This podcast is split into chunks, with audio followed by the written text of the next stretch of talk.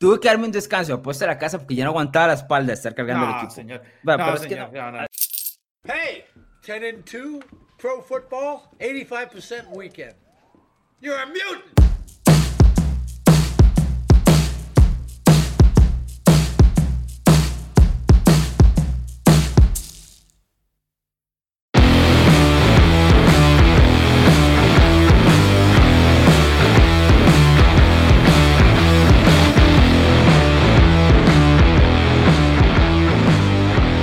Hola, bienvenidos a la semana 8 de la NFL. Bienvenidos a una edición de Apuesta a la Casa, aquí en el canal de YouTube de NFL Latino. También nos pueden encontrar en Spotify y en Apple Podcast como NFL Latino. La semana pasada no tuvimos Apuesta a la Casa por eh, pues, temas fuera de nuestro alcance. Pero yo voy a decir algo. de Yo, espalda. yo, yo me fui 3-0. Voy, a decir, voy a decirlo así. Yo me fui 3-0. Don Alonso Solano No, no qué conveniente, qué Pero yo me conveniente, fui 3-0 y tengo pruebas empíricas de la gente que me habló en privado, don Alonso Solano, de que me fui 3-0. Yo no estoy inventando absolutamente nada. Entonces ahora el del dolor de la Yo no espalda tengo soy pruebas de nada, brother. Yo no tengo pruebas de nada del- si no está en YouTube o no está en Spotify. El, así que el del dolor de la lo espalda es yo. conveniente. Yo veo que usted está sacando Mira, victorias hasta- de la nada. Bruno, Mira, es más, le voy a decir, le voy a nuevo decir, cojín, le voy a porque- decir algo, Bruno. ahorita- Yo no lo he visto usted sacar más este agua del pozo que en estas dos semanas buscando a ver crédito por toda la de NFL latino No, no, hasta no, puesta la casa, pero cuando las cosas se ponen de verdad, yo no, lo veo, no lo veo. Pero bueno, aquí, Aquí, vamos a ver si, si las trae por 3-0. esta semana. Estas son Aquí- las que valen. Estas Vamos son las que. 3-0. Lo de la semana Vamos pasada, 3-0. nada, porque la gente que nos ve en YouTube no recibió puesta a la casa. Entonces, espero que venga, por, espero que por lo menos haya calentado un poquito y, y cambie un poquito el humor de las primeras semanas, ¿verdad? No, no, no, no, no hay problema porque ah, para empezar tengo un récord positivo y segundo Mm. vengo de un 3-0, entonces entonces voy, voy Eso con no es cierto, Bruno. con Eso, eso es como cuando usted fe. pasa diciendo, como cuando usted pasa diciéndose al espejo que ganaste la batalla de predicciones de NFL Latino. Nadie No. te cree Tengo porque no la ganaste. sema- Eso es lo tengo mismo. los resultados semana a semana. Exactamente lo mismo. Quien me los pida, quien me los pida los va a tener. Aquí no hay, no No, hay bueno, problema. Bruno, pero o sea, sea, no, no te estás ganando, no te estás ganando puntos a favor aquí. O sea, más bien te estás hundiendo un poquito. Porque ahora vienes no, y te vas de no. 0 y 3 de nuevo, entonces te van a Ah, no, bueno, cuando, cuando no echa los de verdad, entonces sí, cuenta los imaginarios. A ver, eh, aquí, aquí la idea nunca es ir 1-0 y 3. Pero bueno, ya, ya que don Alonso Solano está disponible, porque al parecer la agenda de don Alonso Solano estuvo, estuvo muy ajetreada en los últimos tiempos. Vamos a empezar de un solo, Alonso. ¿Cuál es tu apuesta total? Yo voy a ser muy sincero, los totales esta semana no me terminaron de encantar, pero ¿qué nos traes vos? Bien, eh, si recuerdan, en, eh, creo que fue en la Uh, semana fantasmas. 2, no sé, en la semana 2 apostamos exactamente esta, eh, donde dijimos que íbamos a cobrar y no cobramos porque el equipo de Buffalo ganó 35-0. Fue la semana en la que Miami vio la lesión de Tua Tagovailoa y entró Jacoby Brissett y fue una pena a nivel ofensivo. Tua está de vuelta, el equipo de Miami en cuanto a ofensiva está de vuelta y quiero decir entre comillas porque no es una grandísima ofensiva, pero es capaz de poner puntos, ¿no? Y la escuadra eh, de Búfalo ya lo conocemos, además de que viene de, un bye week, que es una, es una ofensiva absolutamente absurda para anotar. Los últimos cinco juegos que estas dos franquicias se han enfrentado en Búfalo ha cobrado el over, y aquí vamos a buscar un sexto por más de 49 puntos. Como les digo, Miami, eh, perdón, Búfalo ganó el primer duelo 35 a 0. Esto significa, ojo, que Búfalo ha anotado 35, 56, 31, 37, 31 y 42 desde el 2018 sobre Miami. Es decir, Josh Allen le tiene la medida puesta a la defensiva de los Dolphins, que dicho sea paso en el 2021 ha sido mala. Por lo cual estoy esperando que Buffalo esté muy cerca a los 40 puntos. Significa que Miami solo le vamos a pedir entre 10 y 14 del lado de ellos eh, para poder cobrar este total. Es uno sencillito, es un equipo de una ofensiva tremenda contra una defensiva que está este, con muchas preguntas y por el otro lado tienen ahora un mariscal de campo capaz como para poner puntos por lo menos en el inicio del encuentro que nos ayude. Además de que Tua siempre regala un par de balones, por ahí podríamos cobrar con algún pick six y demás. 49 puntos no está fuera de lo normal entre estos dos, así que... No te asustan los fantasmas, Alonso, total. eso es lo que veo. No te No, los porque. ¿cuáles son los fantasmas? No sé, otra lesión de Tua, otra blanqueada, que otra vez Miami No te puedo, a no puedo pensar en, en el tema de la lesión de Tua y lo que tengo que, que irme es por el hecho de que el análisis que hice en la primera semana fue absolutamente correcto. La única, la única diferencia fue que Tua se murió en el primer cuarto. Eso es todo. Eso es No, todo. no. Entonces vamos a cobrar de la misma manera. Yo, yo voy a comprar este over porque es como vos decís, o sea, tal vez ni siquiera necesitemos 10 puntos de Miami, tal vez con un touchdown ya ellos ayudan a correr el over porque les van a poner. Sí, puntos. bueno, la última vez que se enfrentaron en, en, en Buffalo, eh, Buffalo, los Bills pusieron 56 encima. Entonces, Sí, imagínate si los Bills exactamente pudiesen cobrar con, con solo lo que anotan de un solo lado los de casa. Exactamente. No, no, yo, yo voy a comprar con vos. Eh, tú a- además ahorita estás sintiendo la presión, sabe que tiene que, que jugar bien y poner al guito de, guito de resistencia, aunque sea. Yo me voy a quedar con un over más alto, Alonso, 55.5, pero es que veo este partido y se tiene que cobrar viejo. Primero es en prime time. Estos dos equipos van a salir a matarse. Dallas y Minnesota, Alonso, vamos a, vamos a, vamos a ponértelo así. Son las dos top 5 en yardas, en yardas totales. O sea, es- estas dos ofensivas mueven las cadenas. Las dos tienen grandes corredores, en eso se basan. A partir de ahí empiezan, empiezan a, pues, a, poner puntos, obviamente. Yo, mira, mira, nada más mira estos datos. En los últimos, ya, ya te lo digo aquí, en los últimos cinco partidos entre ambos, se han decidido por menos de una posición. El spread, de hecho, este partido está muy corto. Pero eso es lo que me interesa. Tres de esos encuentros han sido de más de 50 puntos. Es decir, estos equipos se saben anotar, están anotando ahorita constantemente. Como lo dije en el programa NFL Latino, los Dallas Cowboys tienen a cuatro jugadores que van en camino a tener más de mil yardas. Es una gran línea ofensiva la de Dallas, a pesar de que haya tenido bajas, se ha mostrado bien. Por el otro lado, Dalvin Cook va a poder hacer lo suyo. Tal vez incluso Kirk Cousins nos regala un pick six ahí por ahí contra Trevon Dix. O sea, creo que los puntos van a caer y van a caer de a 7. Es un total alto, pero yo lo voy a, yo estoy dispuesto a comprarlo. Creo que es un, es un partido que hay que apostar al over. Estamos eh, esperando un juegazo entonces el domingo por la noche entre estos eh, dos equipos. Sí, claro. Yo lo Además que de sí que siento es que... en casa, ¿verdad? Entonces tienen que Lo- poner puntos ellos. Sí, estoy de acuerdo. Eh, lo que sí creo que te ayuda en el argumento es que la escuadra de Dallas juega a un ritmo sumamente rápido ahora. Eh, anota de una manera muy rápida y tiene drives eh, imponentes. Y cuando agarra ritmo, esa ofensiva es bastante complicada de tener. Lo cual me imagino que también tiene que forzar a Minnesota a poner puntos del otro lado. Entonces, lo que sí es cierto es que el número es, es bastante alto, ¿verdad? Eso es, eso es inevitable. Corredores, veo los receptores. Es, o sea, es, una- es un partido que, que tiene que tener puntos, sí o sí. Me va a quedar, tengo que ser muy honesto. Estos totales de esta semana yo no estoy, eh, no me encantan. He visto totales muy bajos y totales muy altos. Hoy no hubo como ese, como ese lapso intermedio, pero me voy a quedar con Dallas, Minnesota, por las dos ofensivas que tengo enfrente, ¿verdad? Muy bien. Vamos a el segmento de los underdogs, el segmento favorito de don Alonso Solano. Hey guys, you ready to let the dogs out? What? Do what? let the dogs out. You know, like who let the dogs out? Who? Who? Who brought this guy along? Alonso, has tenido pues totales constantes, has tenido totales, perdón, eh, logs constantes también, pero en el underdog has ido cambiando de equipos, no has tenido un equipo con el que siempre confías en el underdog. Esta semana, ¿con quién vas? Yo un equipo que no sé, no sé si sea tan ideal, pero bueno, vea la gorrita aquí donde la tengo Sí. para quienes nos están viendo. YouTube. gorra Aquí el detalle. con oscuros. Sí, tengo que volvérmelos a ganar por haber faltado la semana anterior, esa es la pura realidad.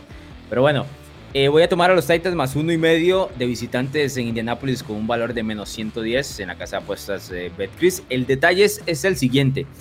No hay equipo a nivel ofensivo en este momento, o por lo menos a nivel de grupo en la última semana más caliente que los Titans luego de la victoria de Buffalo, en Bu- contra Buffalo, perdón, y la victoria contra Kansas City, ambos en calidad de, de local. Estoy de acuerdo, pero estamos hablando de uno de los equipos más fuertes de la conferencia americana, más allá de todos los problemas que podamos, eh, no sé, sacarle a la escuadra de los Chiefs.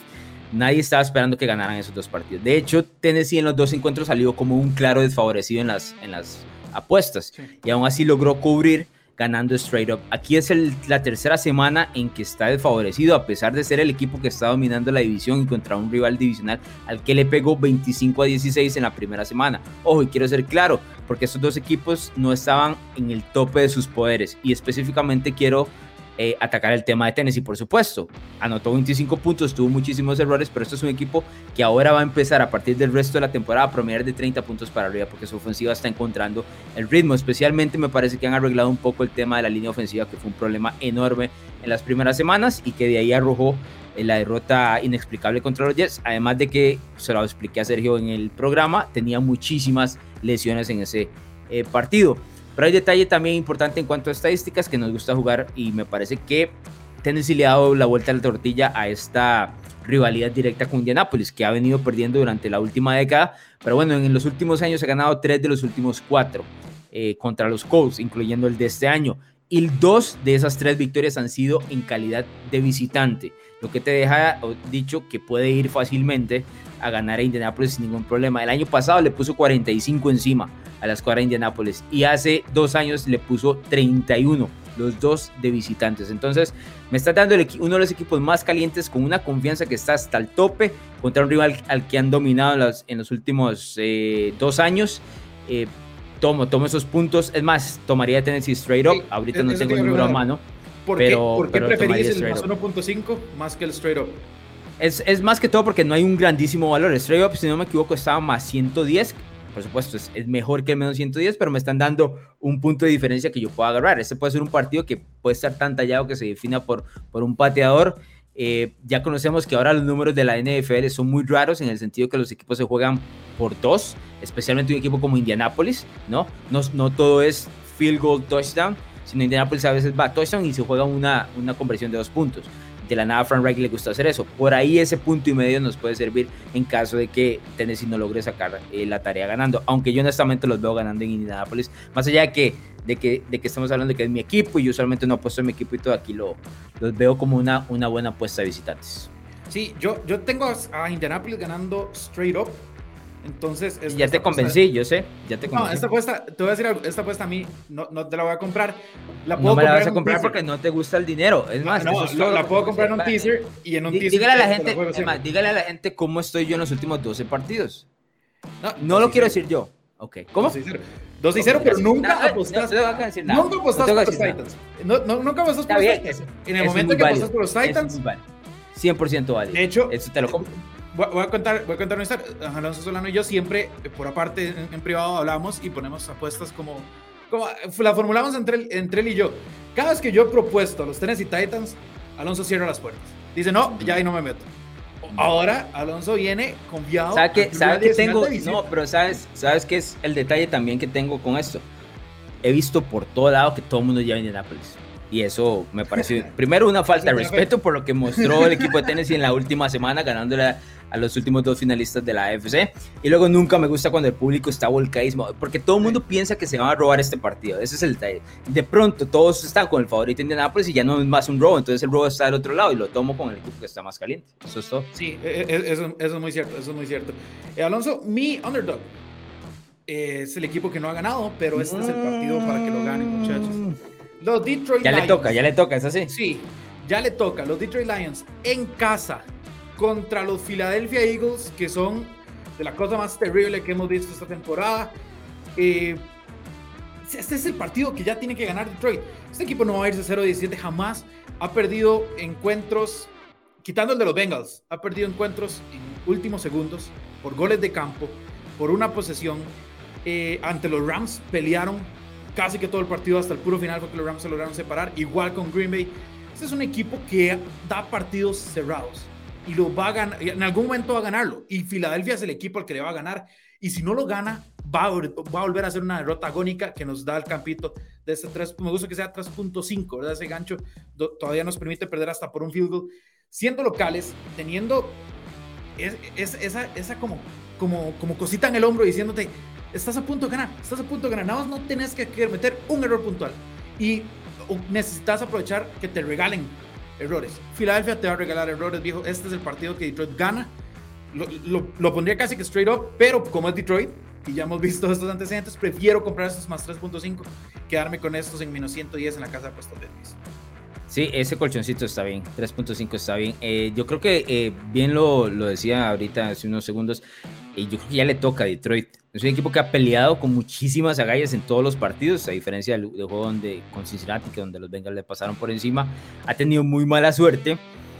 Y si tengo que confiarle en una situación donde puede ganar un encuentro, tiene que ser contra una escuadra de Filadelfia que tiene una de las peores defensas de la NFL, especial en la situación de, de linebackers. Ha sido problemático lo de Filadelfia. Y además que es un equipo en reconstrucción y que no tiene una identidad en este momento la escuadra de los Eagles. Yo también voy a tomar ese más 3.5. Es más, yo llevo eh, para la gente, para la gente que nos ve antes de que salgan las predicciones de, de toda la batalla, yo llevo a Detroit ganando straight up también, entonces por supuesto que los voy a tomar en, en ese más 3.5.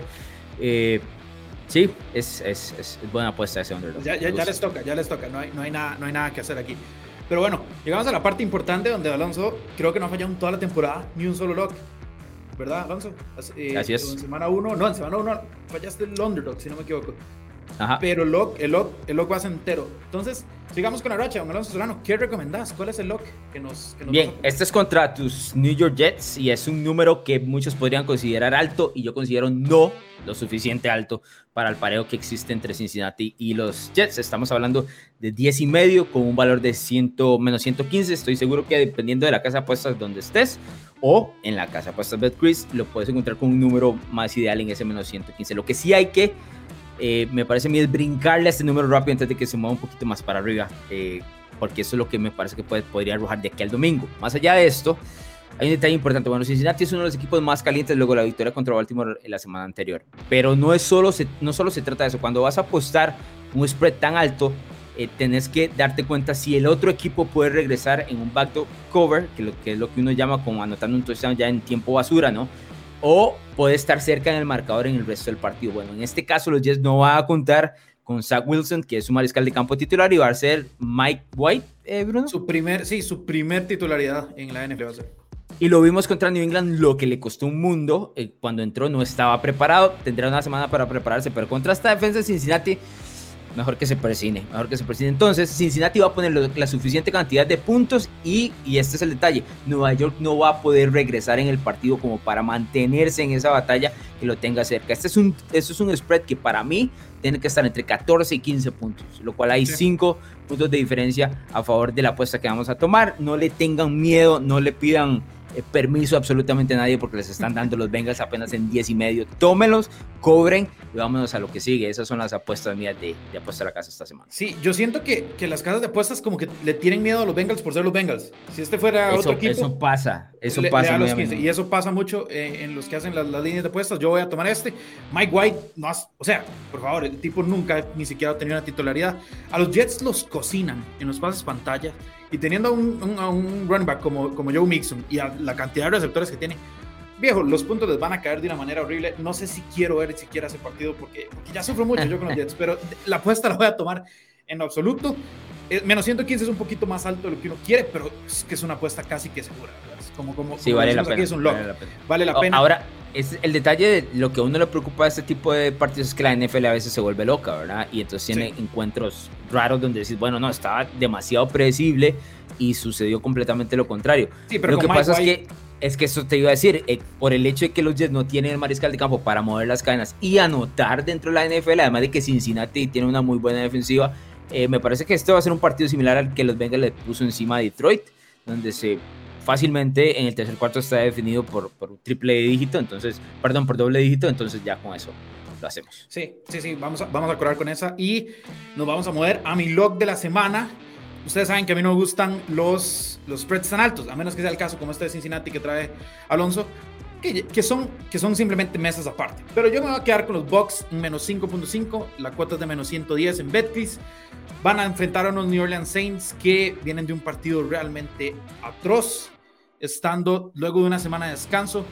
Eh, entiendo que los Saints son locales, entiendo que es un, es un rival adicional y los Saints van a jugar más. Probablemente se hayan enfocado más en este partido que en el propio de los Seahawks, sabiendo que iba a estar Gino Smith en, en ese bye week, ¿verdad?